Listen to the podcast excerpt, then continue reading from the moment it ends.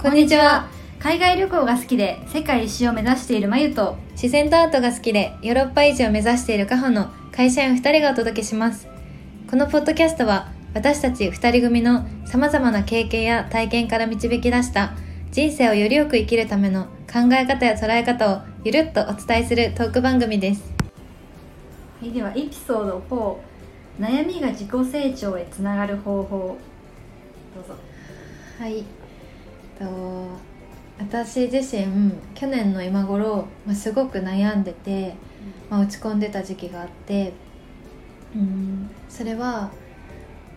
まあ会社員である国家資格を取らなければいけない状況で、まあ、自分自身に対してもそれを取得するために、まあ、23年ずっと勉強してたんですね。で、まあ、平日も休日も、うん、休みの期間休みの時間はとにかく勉強して何が何でも取ろうってすごく思っててででも毎年毎年落ちるんです。うん。落ちるんだよね。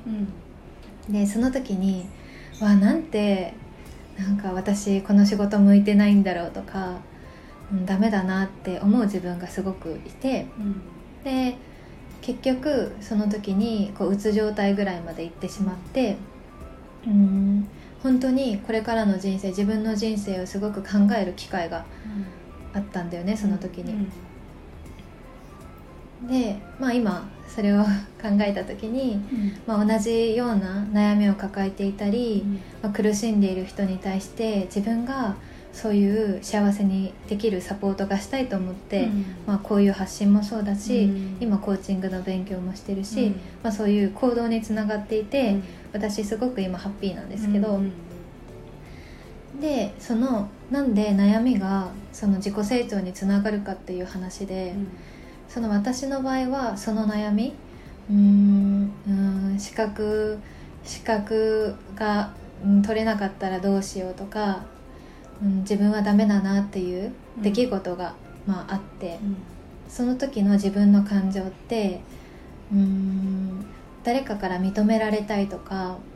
うん、これがなければならないってこうすべきだうん。こうあるべきだっていう、うーん固定概念に気づいたんですよね、きそう気づいたの。でで私はじゃあ私自身アイメッセージとして私はどうしたかったどうしたいのかどうしたかったのかって書いたら、うんとまあ、自分の好きなこと楽しんでやりたいっていう気持ちがすごく強くてえじゃあその資格にこだわらなくていいよねっていう自分になんか許可が下ろせた、で今好きなことができてるっていう事実があって、まあ、進んでるんですけど、うん、そんななんか悩みをもしこんななんか重たい話じゃなくて もちょっとした悩みもし、うんなんだろうな、うん、例えば、まあ、誰かから「うーんあなたおバカさんね」って言われた時に、なんかその時すごくこうイライラしたとしますうん。例えば、そしてイライラした時にもしかしたら私はなんかバカな人間はいけないっていう固定概念がたりうんそうそんな自分を認められない自分がいたりとか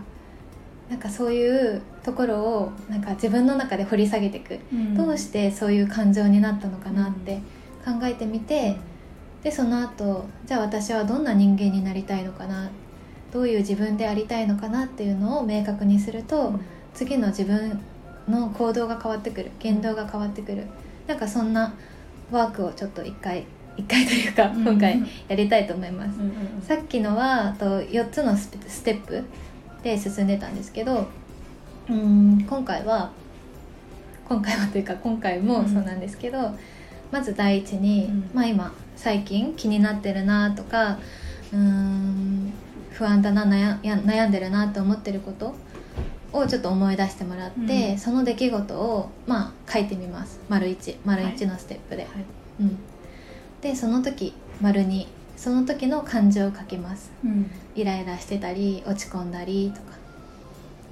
で丸3私は本当はどうしたかったのかっていうのをアイメッセージで書きます。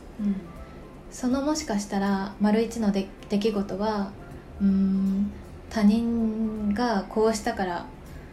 良くないとか他人からこう言われたとかそういうふうに書いてるかもしれないんですけど、丸3では自分はどう本当はしたかったのかどういう姿でありたかったのかっていうのを書きます、うん。で丸4番にじゃあその3番のなりたかった自分、うん。こうなりたい自分はどうしたら実現できるのかどういう行動をとったらそういう自分になれるのかっていう方法をちょっと書いてみます。うん。自分の願いを叶える方法、うん。この4つのステップを実践すると自分の感情に蓋をせずに自分の本心と向き合ってと自分のなりたい姿自己成長につながると思いますので、うんうん。ちょっと皆さんやってみてください。ぜひぜひ。やってみてください。はい。それではとまあ誰しも悩みは出てくると思いますがその悩みをちょっと強みに変えて自己成長していきましょう。はい。はい。もしよかったらコメントやといいねフォローなどお願いします。お願いします